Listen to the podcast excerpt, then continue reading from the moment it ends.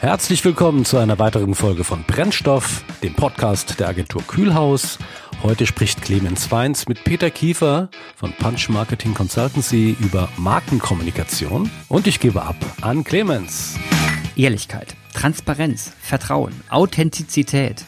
Alles Werte, die wir hochhalten müssen und sollten. Gilt das auch für Markenkommunikation?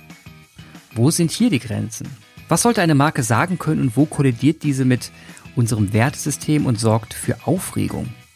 Mein Beispiel, wenn Coca-Cola Werbung dafür macht, dass jeder Schüler in der Pause erst einmal eine Coke trinken muss, wie ein Werbespot von 1995 zeigt, dann war das vielleicht eine problemlose Werbung zu der Zeit.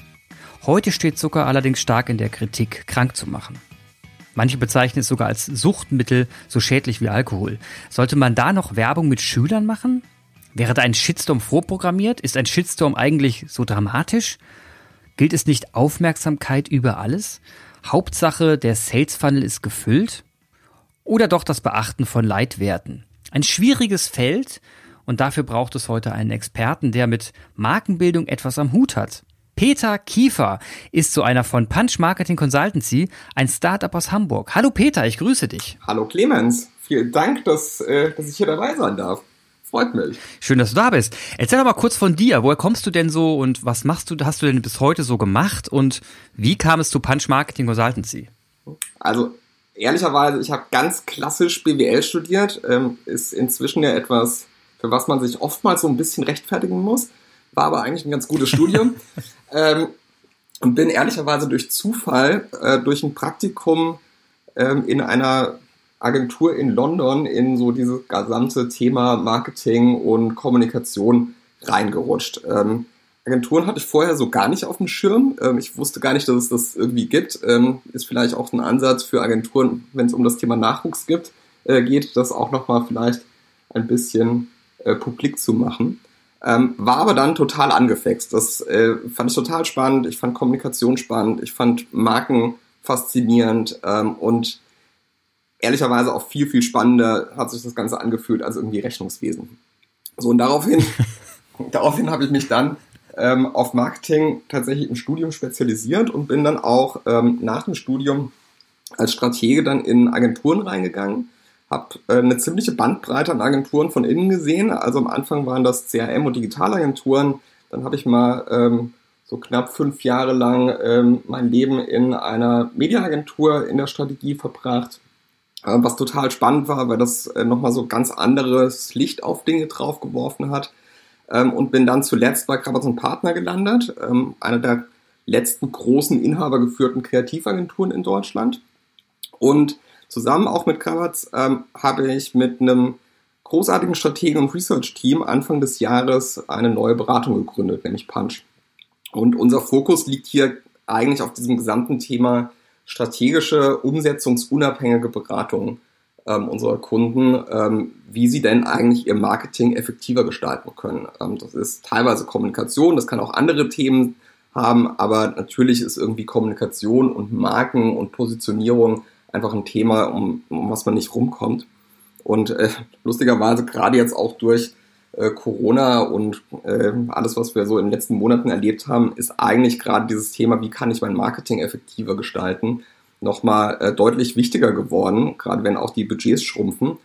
Vielleicht muss ich das jetzt aber auch irgendwie sagen, aber es ist einfach ein Ding, wo wir merken, da ist ganz, ganz viel Beratungsleistung möglich und vor allen Dingen aber auch notwendig, weil ähm, Kunden inzwischen so eine Vielzahl an unterschiedlichen Spezialdienstleistern haben und da geht manchmal so der Blick fürs große Ganze verloren. Und das ist eigentlich das, was wir ähm, beisteuern können ähm, und wir wollen niemandem irgendwie die Etats wegnehmen. Äh, da gibt Spezialisten und Spezialisten sind auch gut und die braucht es auch, ähm, weil man hinten natürlich dann auch wirklich super Sachen auch umsetzen muss, aber vorne muss man eben auch mal wissen, auf welche auf welches Pferd muss ich denn eigentlich setzen und welches kann ich denn auch getrost vielleicht auch mal im Stall stehen lassen.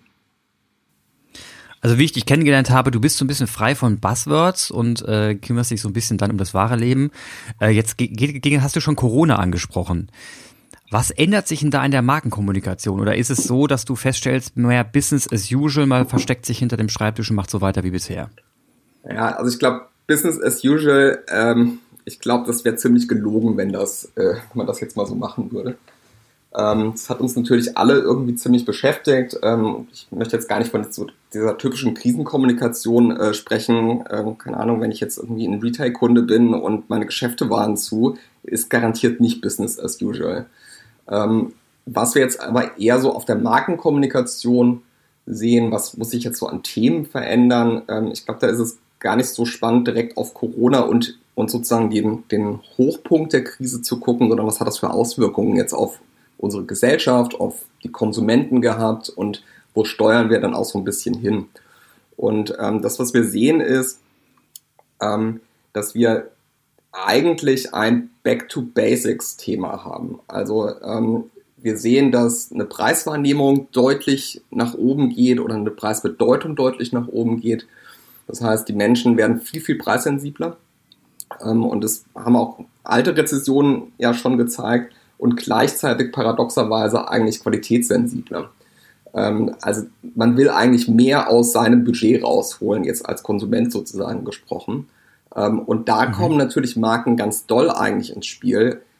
Lustigerweise, und deswegen sage ich auch Back to Basics, in ihrer ursprünglichsten Funktion, nämlich als die Funktion des Sicherheitsgebers, dass ich da mir nicht irgendetwas einkaufe, sondern eben gute Qualität einkaufe oder dass ich ähm, ein bestimmtes Thema mir damit einkaufe. Also ich habe dort eine viel stärkere Absenderfunktion in seiner ursprünglichsten Form, also sozusagen wie, wie ganz früher, dass ich mir sicher sein konnte, dass dieser Sack Reis auch tatsächlich gute Qualität hat, weil es eben den entsprechenden Stempel drauf hatte von den Produzenten. Und ähm, das sehen wir jetzt im Moment, dass das in vielen Bereichen so ist, ist natürlich nicht bei, bei allen Marken gleich und nicht in allen Branchen gleich, aber man kann schon sagen, es geht ganz stark in das Thema ähm, Value for Money und damit meine ich jetzt nicht, alles muss billig werden. Ähm, damit meine ich eher in das Thema, äh, was kann ich mir denn als Konsument eigentlich alles leisten und wie kriege ich den besten Deal raus. Und das heißt nicht mehr viel für, für wenig, sondern das heißt vielleicht auch einfach gut für möglichst wenig. Das heißt, der Kunde hat jetzt, also wie du schon gesagt hast, mehr Anspruch an das Produkt und will es zu einem best, besten Preis bekommen und sucht da wahrscheinlich auch viel, bildet sein Relevant Set im Netz, gibt äh, verschiedene Browser-Tabs, äh, die verschiedene Shops ein und sucht sich da einen ab. Äh, jetzt hat man natürlich da auch die Möglichkeit, Werbung zu machen.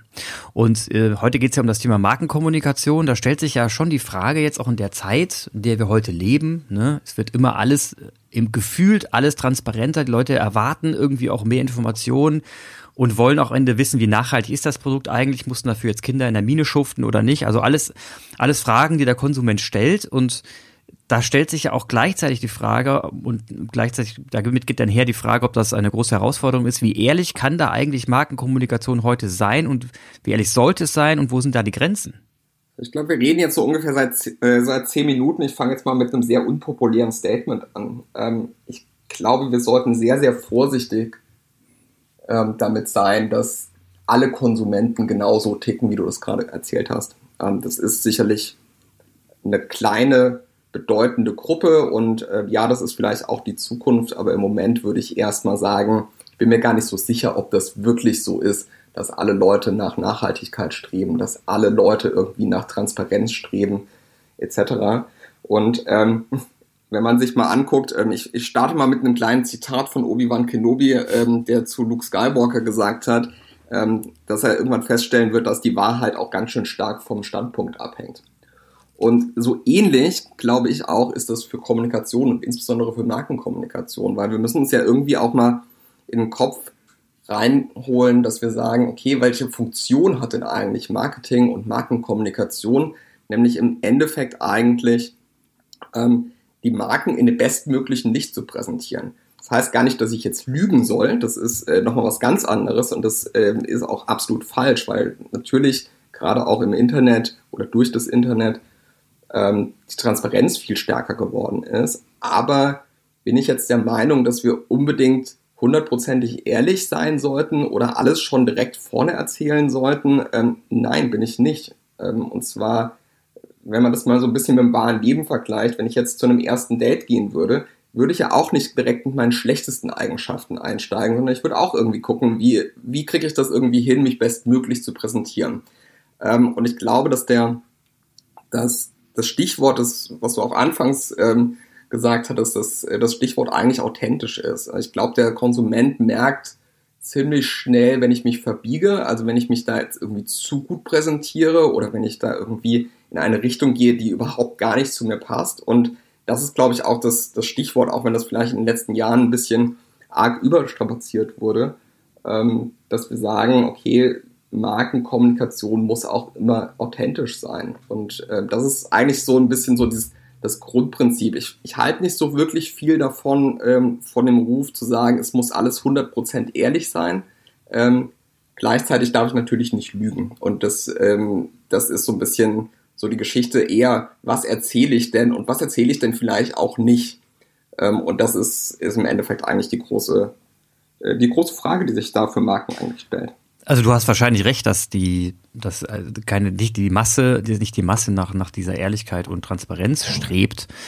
Ähm, wenn man sich aber die die äh, Wertediskussion im Mainstream anschaut, gerade im, generell im im Netz, dann äh, kriegt man schon ein Gefühl dafür, dass gerade so ein ja, dass das gerade irgendwie so ein Impuls durch die Gesellschaft geht, dass es irgendwie äh, so nicht weitergeht und dass man ne, so Greta Thunberg Thema und Fridays for Future ähm, dass man da, dass man da trotzdem hellhöriger wird. Und da stellt sich mir schon die Frage, wenn man jetzt, ähm, wenn man jetzt von großen Marken spricht, die Werbung machen und die in eine bestimmte Richtung gehen, Leute sich ärgern, wie, wie viel Angst muss man da als Marke eigentlich haben, dass man da aneckt und, und Shitstorm plötzlich kassiert? Ist das irgendwie dramatisch oder ist das sogar vielleicht gewollt? Also ich glaube, wollen tut das niemand. Ähm, also es mag bestimmt irgendwie Menschen geben, die diesem Leitspruch äh, folgen, sagen, ähm, ist ja eigentlich alles egal, Hauptsache meine Marke wird richtig geschrieben. Ähm, das wäre so ein bisschen so der, das Leitmotiv Aufmerksamkeit über alles. Ähm, ich glaube aber auch, dass das Thema Shitstorms stark überbewertet werden. Ähm, ich will dir einfach ein Beispiel nennen. Mhm. Ähm, wir erinnern uns, als das gesamte Thema Corona losgegangen ist, haben einige äh, große Marken auch angekündigt, keine Miete mehr zu zahlen. Ähm, dafür sind sie ziemlich zerrissen worden und ich musste ehrlicherweise nachgucken, welche Marken waren das denn? Und ähm, ich glaube, das ist so ein bisschen die andere Folge unserer Gesellschaft oder der, der gesellschaftlichen Entwicklung. Wir vergessen auch ziemlich schnell. Also diese, diese Frage nach, ähm, nach, wie wichtig ist eigentlich so, auf so einen Shitstorm vorbereitet zu werden, wird, glaube ich, immer wichtiger, weil es kommt auch immer leichter. Mhm. Ähm, und da muss ich auch richtig reagieren und da muss ich auch transparent reagieren und da muss ich auch handeln, wenn irgendwas wirklich falsch gelaufen ist. Das ist auch okay. Ähm, gleichzeitig muss ich, glaube ich, auch nicht die Angst haben, dass um jede Ecke herum sofort irgendwie ein Shitstorm auf mich einprasselt. Ähm, so schlimm ist es dann meistens dann doch nicht. Ich will das gar nicht relativieren. Das hört sich jetzt immer so an, ähm, wie, naja, ähm, ich mache einfach so weiter wie früher und du hast ja auch die Wertediskussion ange angesprochen. Und ich glaube schon, dass sich auch Marken und Markenkommunikation verändern muss und auch die Themen aufgreifen muss. Ähm, also ich kann nicht einfach so weitermachen wie früher. Ähm, zum Beispiel eben das, was du auch eingangs gesagt hast, das Thema Zucker etc. Da muss ich natürlich Rücksicht drauf nehmen und das ist auch gut so. Ähm, gleichzeitig muss ich aber nicht vielleicht auch schon alles direkt immer vorne wegnehmen und überkorrekt werden. Das ist so ein bisschen, glaube ich, so ein ganz schmaler Grad, den ich für mich als Marke auch finden muss. Aber jetzt gehen wir mal auf Zucker ein. Das ist ein gutes Beispiel. Jetzt nehmen wir mal an, du, du, Coca-Cola wäre ein Kunde von dir. Sagen wir irgendwie, muss ja, ist ja nicht vielleicht so, aber sagen wir mal, es wäre so. Ähm, also wenn Coca-Cola jetzt zuhört, äh, wäre ich sehr, sehr froh, wenn Coca-Cola ein Kunde von mir wäre. Zum Beispiel. Und, äh, und die Frage wäre jetzt, wenn du Coca-Cola beraten würdest, ne? Und du wüsstest genau, boah, Zucker, gerade in Deutschland auch, aber in, in, in, in England noch viel krasser, extremen Verruf. Ähm, wie, wie geht man denn da vor? Also wie kann man denn als Coca-Cola, weil ich meine, es ist halt nun mal ein Zuckerprodukt und ist schädlich nachgewiesenermaßen. Es gibt verschiedene Studien, die nachweisen, dass man das Zucker den Muskel abbaut, ne, wenn man zu viel, also Coca-Cola den, den Muskel abbaut, wenn man zu viel davon trinkt wegen Koffein und Zucker, dass die Leber leidet und so weiter. Ähm, wie würdest du jetzt vorgehen bei Coca-Cola? Ich glaube ehrlicherweise, Coca-Cola hat hat es schon ziemlich richtig gemacht. Ähm, weil wenn man sich das anschaut, was sie gemacht haben, ist, sie haben ihre gesamte, also originäre Coca-Cola-Line ja unter, unter ein Dach gestellt und haben, haben diese strikte Trennung zwischen äh, klassischer Coke und Coke Zero ein Stück weit aufgelöst. Also klar ist es immer noch markiert, was, was ist das für ein Produkt, das ich da irgendwie habe. Aber schaut man sich die Kommunikation an, kommunizieren sie ja nur noch mit Coke Zero. Und ich glaube, das ist ein ganz guter Weg, weil was ist die Alternative für Coca-Cola? Keine Cola mehr herstellen. Ist jetzt vielleicht auch nicht der beste Weg für das Unternehmen und für die ganzen Mitarbeiter. Ähm, aber ich finde, dieser Balanceakt ist da ziemlich gut gewählt, nämlich zu sagen, ähm, was ist denn das Produkt, was ich immer noch in den Vordergrund stellen kann? Wie kann ich immer noch werben? Wie kann ich immer noch meine Botschaft auch senden?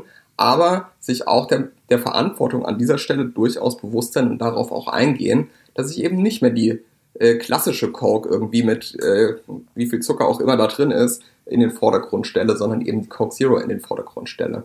Ähm, das ist vielleicht ein bisschen auch aus politischer, äh, politischer Korrektheit geboren. Mhm. Gleichzeitig ist es aber auch ein guter Weg nach vorne zu gehen, weil das einfach auch eine Relevanz beim Verbraucher hat und da einfach auch den Nerv trifft. Insofern ist das, glaube ich, ein ganz guter Mittelweg, der dort gegangen worden ist. Genauso auch eine, eine Rügenwalder Mühle, die irgendwie Veggie-Produkte rausbringt. Jetzt könnte ich irgendwie sagen, naja, äh, das ist ein Fleischproduzent, was soll der jetzt irgendwie Veggie-Produkte rausbringen?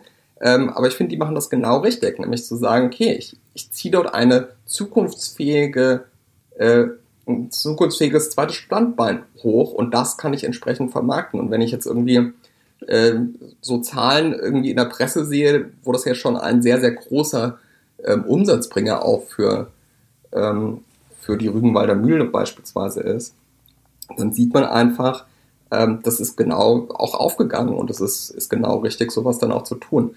Ähm, da sehe ich jetzt ehrlicherweise gar nicht so was Verwerfliches drin, äh, weil wie gesagt, die Alternative wäre, ich mache, ähm, ich mache meine Produktion dicht, ich schmeiße 10.000 von Menschen raus ähm, und stelle das ganze Thema ein. Das ist vielleicht auch nicht der richtige Weg. Insofern, ich finde das nach vorne gehen, sich der Verantwortung durchaus an der Stelle, wo ich das auch machen kann, ähm, gerecht werden, ist äh, der Weg der Zukunft. Oder, oder gehst, machst Immobilien. Aber die, die andere. Oder machst Immobilien. Genau. Oder die andere, die andere Sache noch, wenn man jetzt überlegt, Bitburger, ne, ist mir auch aufgefallen bei den, bei den Länderspielen, noch vor Corona, dass das immer mit Bitburger äh, 0% geworben wurde. Oder Erdinger alkoholfrei, kommt auch öfter mal hier und da vor bei Sportveranstaltungen. Also auch hier die, die Alkohol- äh, Industrie schaut auch irgendwie ein bisschen penibler drauf, dass man jetzt in der Öffentlichkeit nicht mehr mit Alkohol wirbt, was vor zwei, drei Jahren noch absolut en vogue war. Also das hat ja auch ganz, ist auch ganz schnell gekippt. Das hat mich gewundert, dass das so schnell ging, weil äh, ich jetzt nicht, da zum Beispiel nicht den Eindruck hatte, dass das Alkohol zum in der deutschen Gesellschaft total verwerflich ist.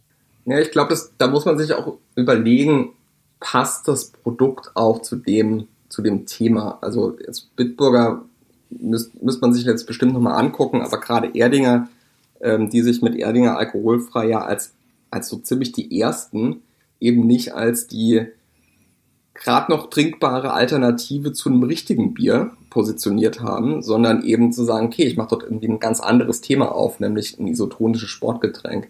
Das kann ich mit einer, hm. mit einer normalen Biermarke nicht machen. Also weil der gesunde Menschenverstand sagt mir, Alkohol und äh, Sport passt jetzt nicht so richtig zusammen. So, und ähm, ich glaube, da, da haben sie einfach den Nerv getroffen. Ähm, und das, das ist auch, glaube ich, ganz gut. Ähm, ich glaube, das war bestimmt auch heiß diskutiert, ob man das denn so machen will oder nicht. Für Erdinger ist es auf jeden Fall aufgegangen. Und man sieht ja auch, dass die, die Absatzzahlen von alkoholfreiem Bier einfach äh, deutlich nach oben gegangen sind insgesamt. Also es ist gesellschaftsfähiger geworden. Ähm, und ich glaube, da muss man sich immer auch die Frage stellen, wie kann ich nicht nur im Hier und Jetzt agieren, äh, wie kann ich nicht nur jetzt meinen Umsatz irgendwie äh, nach oben treiben, sondern eben als Marketingverantwortlicher habe ich ja auch gerade eben die Verantwortung, ein Stück weit in der Zukunft zu agieren und zu sagen, wie sieht denn der Plan für das nächste Jahr aus? Wie sieht denn der Plan für die nächsten zwei Jahre aus? Darüber wird es dann eher Glaskugel, aber vom Grundthema her, wo, wo will ich denn eigentlich mit meiner Marke hin? Welche Ausrichtung will ich denn gehen? ist da sicherlich mhm. ein ganz, ganz großes Thema. Jetzt äh, berätst du ja nicht gerade kleine Unternehmen im Bereich äh, Markenkommunikation, Markenbildung. Und äh, ich stelle mich die Frage, weil es ist ja schon sehr komplex, wenn man sich überlegt, welche Touchpoints mittlerweile existieren auf im digitalen, im digitalen und nicht digitalen Bereich. Und wie viele Interessen innerhalb eines Unternehmens dabei sind, ähm, seine KPIs zu erreichen. Der Vertrieb, ne, der hat, hat gewisse KPIs, der muss äh, den Umsatz fördern, den Verkauf fördern, der muss dafür sorgen, dass am Ende die Paletten äh, raus, rausfahren mit, per, mit den Lastwagen. Gleichzeitig viel Marketing, so viel Aufmerksamkeit erregen, wie es eben geht. Und äh, zusätzlich will der CEO des Unternehmens auch seine Aktionäre beruhigen und ähm, Wenn es ein riesengroßes Unternehmen ist, will man auch die politischen Rahmenbedingungen beachten, weil man will ja auch bei der Politik nicht anecken.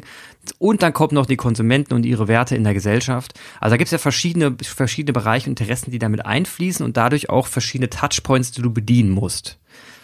Äh, welche Touchpoints sind denn gerade so en vogue? Also seid ihr irgendwie, reizt du auch viel im Bereich Social Media, ähm, digitale Touchpoints, äh, keine Ahnung, Websites, Webportale, Partnerportale, B2B-Portale. Bist du in dem Bereich stark unterwegs oder äh, ist, spielt das bei dir mehr weniger eine Rolle?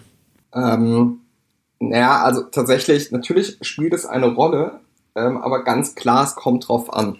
Ähm, also es kommt ja immer darauf an, am Ende ist es ein Dreiklang zwischen, was ist eigentlich meine Aufgabenstellung, die ich gerade zu bedienen habe, ähm, welche, also welche Zielgruppe habe ich, ob das jetzt Konsumenten sind oder ob das irgendwie, ähm, keine Ahnung, der Vertrieb irgendwie ähm, die, die Retail-Kunden als, als Zielgruppe für sich hat, ähm, muss ich ja immer mal überlegen, wie erreiche ich diese Menschen denn eigentlich und welcher dieser Touchpoints kann eigentlich den Job machen und welcher, welchen Job kann er denn auch nicht machen.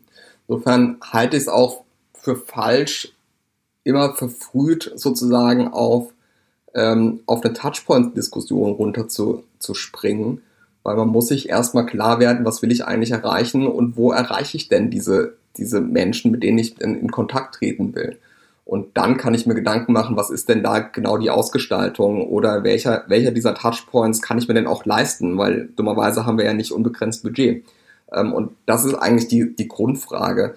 Ähm, ich bin da ziemlich offen. Also wir haben Kunden, da sind wir 100% im Digitalen drin und wir reden über äh, die neuesten Entwicklungen ähm, in Bezug auf Influencer-Marketing und, äh, und TikTok oder neue Kanäle oder was auch immer. Und wir haben andere Kunden, da ist das eher viel, viel klassischer unterwegs und wir reden über, ähm, keine Ahnung, einen Media-Budgetanteil, äh, der, der weit im in den 90er äh, Prozentbereichen im TV liegt. Und äh, das ist auch total okay und äh, da sollte man auch nicht dogmatisch dran gehen, sondern man muss eigentlich aus der Aufgabenstellung heraus dran gehen. TV hast du gerade angesprochen. Also ich meine, viele sagen immer, TV wäre tot. Und ja. eigentlich, wer, wer schaut denn heute noch TV-Werbung? Ich meine, wie mhm. effizient mhm. ist das denn?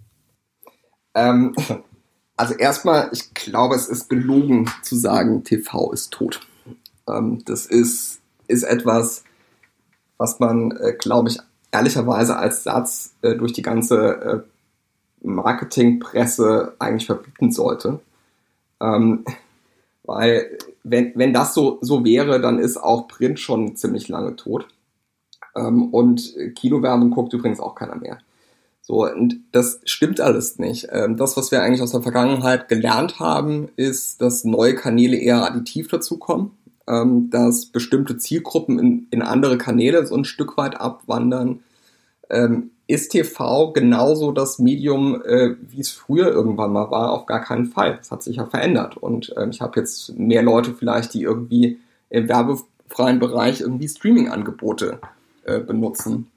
Oder eben, dass Menschen weniger Zeitungen lesen sie lesen trotzdem noch Zeitung, zumindest ein kleinerer Teil der, der Bevölkerung. Und wenn ich die ansprechen will und das auch zu meinem Job passt, den ich jetzt hier gerade erledigen muss, dann ist das auch der richtige Touchpoint.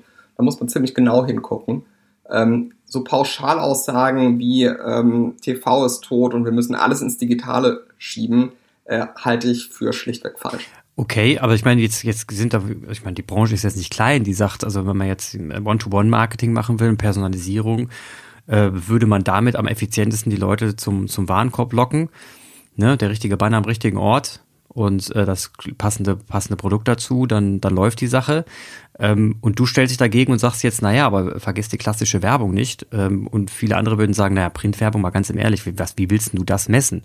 TV-Werbung, die Messungen heute sind immer noch hans, hans, hans, hemdsärmlich und ich komme ganz schlecht an meine Daten ran. Ich kann am Ende gar nicht sagen, wie jetzt die Conversion war oder nicht war, weil ich gar nicht mehr Bezug nehmen kann und dann immer nur diese, äh, diese Zeitvergleiche machen muss zum, zum, zur Saison, Saison davor und am Ende sagen kann, okay, im Zeitvergleich waren wir jetzt besser, aber es hätte auch hat tausend Gründe. Ich meine, weiß jetzt nicht, ob das jetzt an der Werbung lag oder vielleicht am guten Wetter. Also wie, wie gehst du damit um? Also im Idealfall ist die Waffe der Wahl an der Stelle eigentlich ein KPI-Modeling, ähm, wo es über hochkomplexe statistische Analysen geht, um genau diesen ganzen ähm, gleichzeitig stattfindenden Einflussfaktoren Herr zu werden, um es rauszurechnen. Ähm, dieses Argument, ich kann das nicht wirklich nachvollziehen, äh, was hat welche Conversion gemacht, ist ja ein Argument, das wir ganz, ganz doll immer aus dem digitalen oder aus dem Direktmarketing hören. Ähm, das mhm. ist aber ehrlicherweise ähm, hat uns da Google und Google Analytics einen ziemlichen äh, Bärendienst erwiesen, weil ähm, in dem Moment ich da was plötzlich messen konnte, was ich auf der anderen Seite scheinbar nicht konnte. Und ähm, ich finde es inzwischen ganz gut, ähm, gerade auch jetzt im, im internationalen Bereich, wenn man sich jetzt irgendwie Les Binet beispielsweise anschaut, irgendwelche IPA-Auswertungen ähm, etc., die zeigen ja ganz klar, und das sieht man übrigens auch in Modelings, ähm, dass es ein Fehler ist, zu stark in die Performance-Ecke zu gehen, sondern eigentlich das Thema klassische Werbung, Markenbildung etc viel, viel stärkere Bedeutung eigentlich hat für den Gesamtabverkauf, ähm, als irgendwie in Anführungszeichen die super performante ähm, Google-Anzeige. Das hat alles seine, seine Berechtigung und, und ich glaube, wir tun gut daran, als Branche weniger über äh, Contra zu sprechen. Also es ist ja nicht so, als ob man sagt, okay, lass Performance ganz sein und wir gehen nur noch in, in Markenkommunikation oder eben andersrum sondern es ist immer die richtige Mischung, die ich treffen muss. Und da fängt es dann an, richtig spannend zu werden, weil dann profitieren wir auch alle davon, beziehungsweise eigentlich die Marke äh, profitiert davon, weil dann der Job besser gemacht wird mit dem bestehenden Budget. Und das ist die große, die große Herausforderung. Und in der Tat, natürlich äh, kann ich TV-Werbung oder den Effekt von TV-Werbung nicht so direkt messen. Ähm, zumindest nicht in einem Google-Dashboard beispielsweise. Ähm, aber es gibt natürlich Analysen und Tools und dazu würde ich auch jedem Kunden erstmal raten, zu sagen, äh, wenn es die Datenlage hergibt, wenn es granular genug da ist, lasst uns gucken, ob wir ein KPI-Modeling machen können, um auch zu bestimmen, wo ist das Budget am effektivsten eigentlich eingesetzt. Aber das ist ja genau der Punkt. Also ihr, ihr seid, du bist jetzt ganz, ganz oben an der Nahrungskette. Ne? Du bestimmst quasi, wo die Budgets eingesetzt werden. Und unten drunter wird, ge, wird gefochten darum, wer jetzt die Budgets abbekommt. Und das ist ja, ja, quasi das, was unser System oder an was die Branche krankt, weil dann eben jeder für sich den Heiligen Gral entdeckt hat und jeder für sich behauptet, er ist der effizienteste in seinem Bereich und der braucht den größten Budgettopf. Ne? Und dann ähm, kenne ich von früher, wurde, wurde TV natürlich äh, rigoros platt geredet. Ne? Im Sinne von, ihr wisst doch eh nicht, was ihr da tut. Und Branding äh, kann man auch anders machen. Und zwar direkt da, wo der Mensch unterwegs ist, am POS, am Online-POS, dass man sagt, äh, wenn ich schon im Online-Shop bin, da bin ich ja jetzt. Ne, wie ich da hingekommen bin, kann ich ja, also als Beispiel, ich habe eine Pepsi-Werbung gesehen, komm in den Online-Shop und dann strahlt mich die Coca-Cola-Werbung an und ich wechsle ne, von Pepsi auf Coca-Cola und sage jetzt alles klar, äh, ist doch Coca-Cola und damit hat Coca-Cola, profitiert Coca-Cola davon, dass Pepsi seine, seine Budgets in, in TV-Werbung reingekloppt hat, zum Beispiel. Ne? Ähm, kann man, könnte man ja auch sagen, so Trittbrettfahrer Performance Marketing. Also ist das, äh, ist das nicht irgendwie, äh, wie gehst du mit den Streitigkeiten um, wenn, das, wenn du dann quasi sagst, so müssen wir es machen und dann kommen die einzelnen Spezialisten und behaupten das Gegenteil? Also tatsächlich wir, wir versuchen das immer evidenzbasiert zu machen. Ähm, entweder weil wir das direkt auf, ähm, auf eben den Daten direkt analysieren und das ganzheitlich analysieren oder eben weil wir uns äh, Trittstudien bedienen, wo wir einfach die, sag mal, die Wirkzusammenhänge klar aufzeigen. Ähm, und das, was du ansprichst, ist, ist genau das große Problem, nämlich, äh, dass, dass jeder Spezialist ein Eigeninteresse hat. Und das ist lustigerweise auch genau der Grund, warum wir existieren. Äh, weil wir sagen, okay, ob, ob ein Kunde sein Budget in einen Kanal rein investiert oder in einen anderen, ist für uns vollkommen irrelevant. Uns geht es nur darum, dass die Marke später erfolgreicher dasteht. Ähm, und dementsprechend ist es eigentlich für uns ganz gut zu sagen, wir haben gar kein Eigeninteresse daran. Wir gucken einfach nur auf die Fakten und wir gucken uns an, wie funktionieren Marken, wie funktioniert, äh, was können wir aus, aus Studien rauslesen, was, was funktioniert wo, wie gut. Oder eben tatsächlich auf der, auf der Granul granularen Basis, wo wir es dann für den einzelnen Kunden analysieren und für ihn in seiner speziellen Situation auch ausrechnen.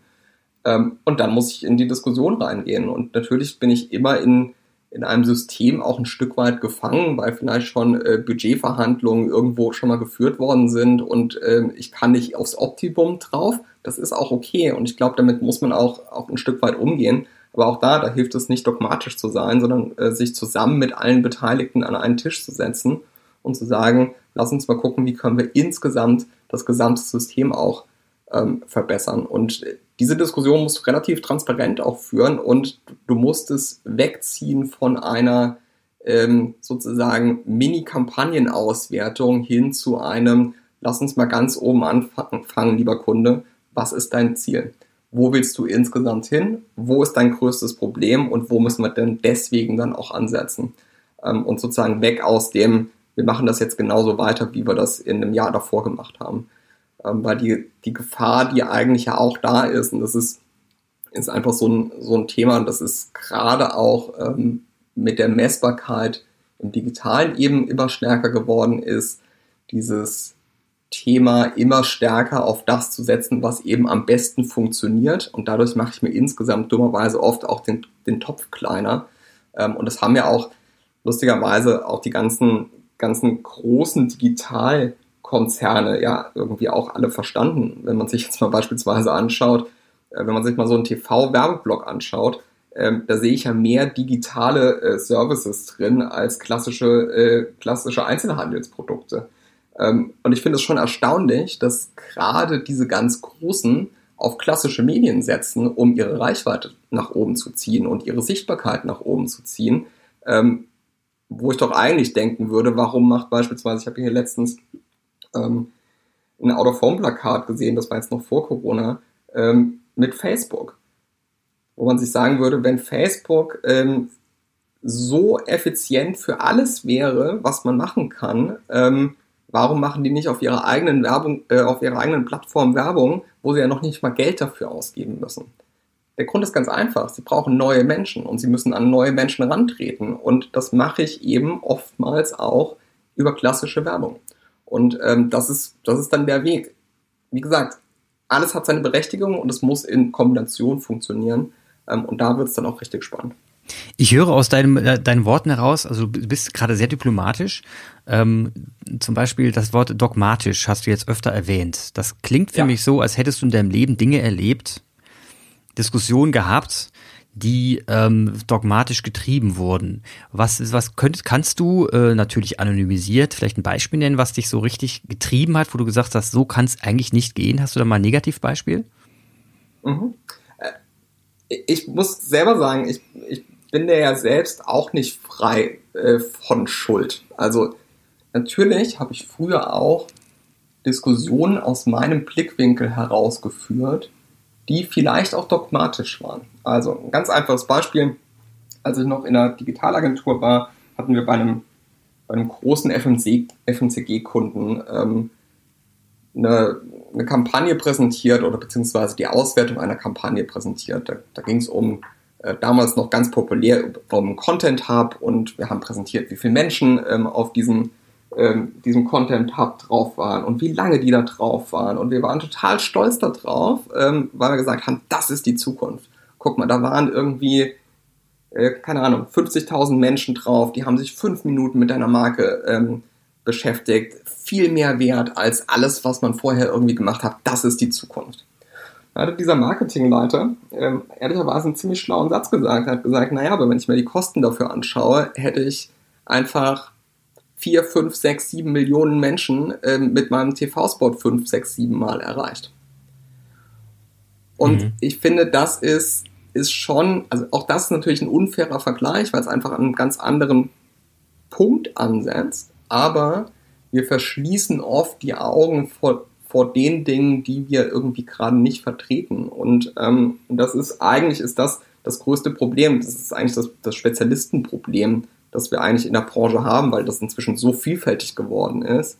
Ähm, und ich kann eben nicht eine Strategie machen, was ist das Beste für den Kunden, wenn ich sozusagen immer nur aus dem Spezialistentum herauskomme, sondern ich muss eigentlich oben ansetzen in so einem Generalistentum und muss es danach dann spezialisiert exzellent umsetzen.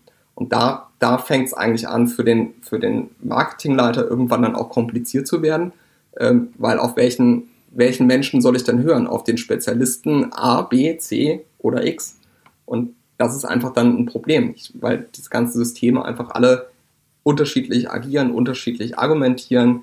Ähm, deswegen hatte ich auch am Anfang gesagt, ähm, meine Zeit bei einer Mediaagentur war sehr erhellend, weil es einfach auch nochmal ganz andere Diskussionen geführt, geführt worden sind, mit denen man vielleicht auch als eine Digitalagentur überhaupt nichts zu tun hat. Ähm, mhm. Und alle, alle Diskussionen haben alle ihre Berechtigung und das, das meine ich auch ganz, ganz ernst. Das meine ich nicht diplomatisch, sondern das meine ich ganz, ganz ernst alle Diskussionen da drin haben immer ihre Berechtigung und alle Sichtweisen haben auch alle ihre Berechtigung. Nur muss ich eben einmal das gesamte System verstehen, um zu sagen, wo will ich denn eigentlich hin? Ich sage ja auch immer, mehr, mehr Geisteswissenschaftler in dieser Branche, in der ähm, Marketing, Digital, ich weiß gar nicht, wie man die Branche überhaupt nennen kann. äh, auf jeden Fall mehr Geisteswissenschaftler. Ich bin auch für mehr Generalisten, weil wir sehr viele Spezialisten haben und dadurch, wie du schon sagst, sehr engstündig durch die Welt rennen. Ähm, das ist auch der Ansatz von der Kühlhaus AG. Wir versuchen immer sehr ähm, generell, generalistisch heranzugehen, die Systemauswahl undogmatisch zu treffen, mit den Kunden ernsthaft darüber zu diskutieren und, und fernab von Vertriebsgeblänkel darauf hinzuweisen, äh, was jetzt, was jetzt in dem Kontext sinnvoll ist und dass man sich auch manchmal den einen oder anderen Euro einfach sparen kann ähm, und für das gleiche Ergebnis.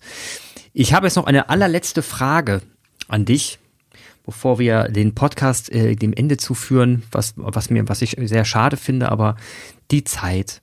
Ähm, und zwar die Frage zu TikTok. TikTok ist eine sehr neue, recht, recht neue Plattform, ich sehe aber recht neue Plattform in den USA gerade umstritten durch den Präsidenten, aber in, unserem Lande noch, noch regle, re, rege bedient.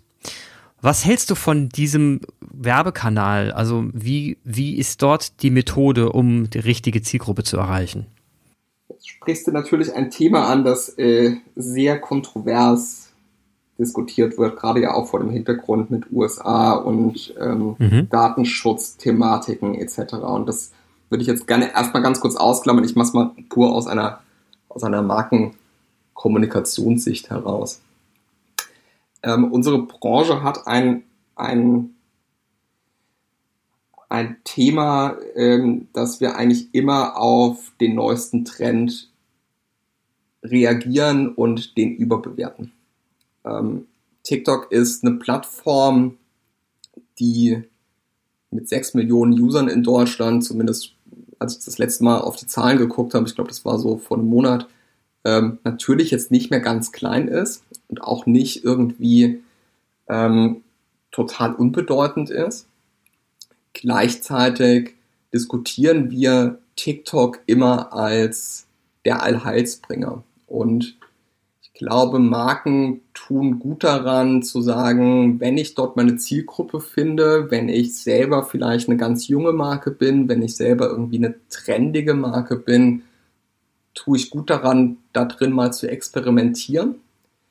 Ist das jetzt der, äh, der Todbringer für äh, Facebook, Instagram und Co? Das wird die Zeit zeigen. Ich persönlich glaube es nicht, ähm, weil ich glaube, es wird eher additiv dazukommen.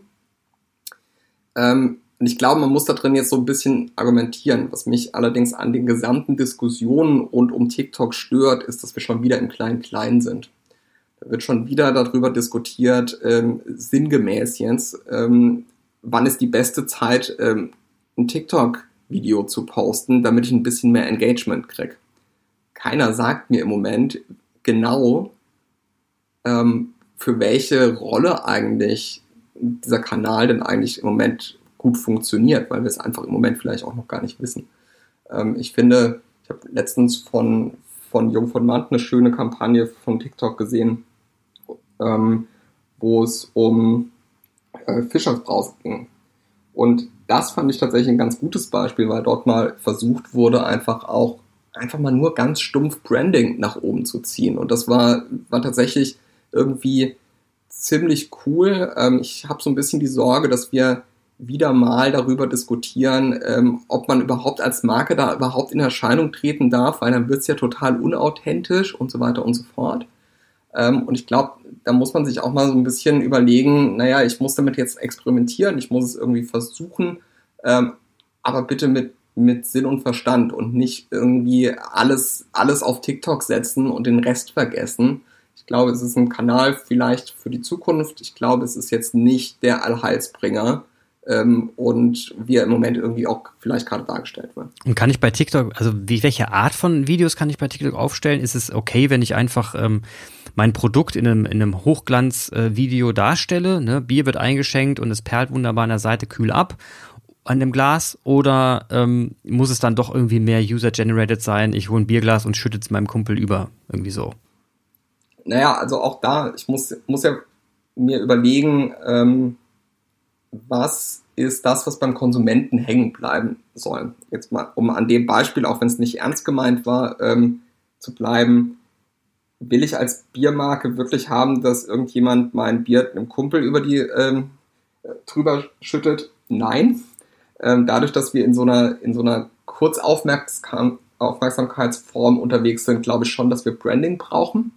Ähm, und zwar massives Branding, damit überhaupt irgendetwas hängen bleibt.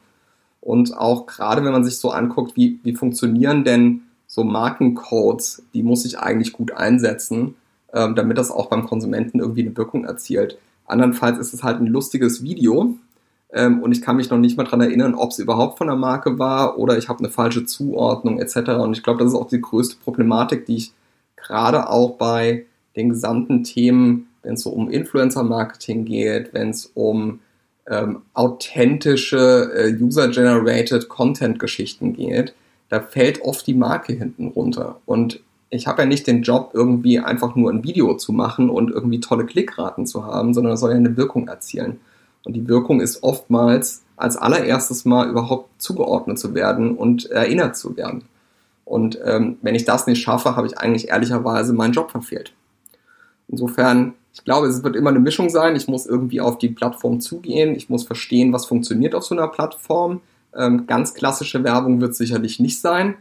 Nur User-Generated Content wird es auch nicht sein. Die Wahrheit liegt irgendwo in der Mitte. Mhm. Da bin ich echt gespannt, wo die Wahrheit in der Mitte liegen wird. Ähm, ich bin auch gespannt. Vielleicht schickst du mir mal irgendwann eine Kampagne, an der du mitgearbeitet hast und dann schaue ich mir die ganz gespannt an. Vielen Dank, dass du heute Zeit gehabt hast, äh, mit uns, äh, mit mir über das Thema äh, Markenkommunikation und die Grenzen der Markenkommunikation zu sprechen, die Herausforderungen zu sprechen, auch mit, mit dem Betrachten der digitalen Touchpoints fand ich extrem spannend. Auch die klassischen waren dabei und das fand ich beeindruckend, dass du nochmal betont hast, TV ist eben nicht tot, sondern äh, es gilt genauso, dass PV, Print und sogar Kinowerbung immer noch ihre Daseinsberechtigung haben das war für mich äh, sehr erkenntnisreich, muss ich sagen, weil ich ja jetzt wirklich die Digitalbrille sehr stark aufhabe und die und nicht selten über One-to-One-Marketing und Personalisierung spreche mit meinen Kunden. Vielen Dank für das Gespräch. Du bist gerade in Hamburg, richtig? Ich bin gerade in Hamburg, ja. Viele Grüße nach Hamburg und danke, dass du dabei warst. danke dir, danke, dass ich dabei sein durfte. Bis dann. Und vielen Dank, Peter und Clemens, für dieses super Gespräch. In den Show Notes findet ihr wie immer weiterführende Informationen und Links. Wenn ihr Kommentare habt, schickt die gerne an podcast.kühlhaus.com und wir freuen uns auf das nächste Mal bei Brennstoff, dem Podcast von Kühlhaus. Auf Wiederhören.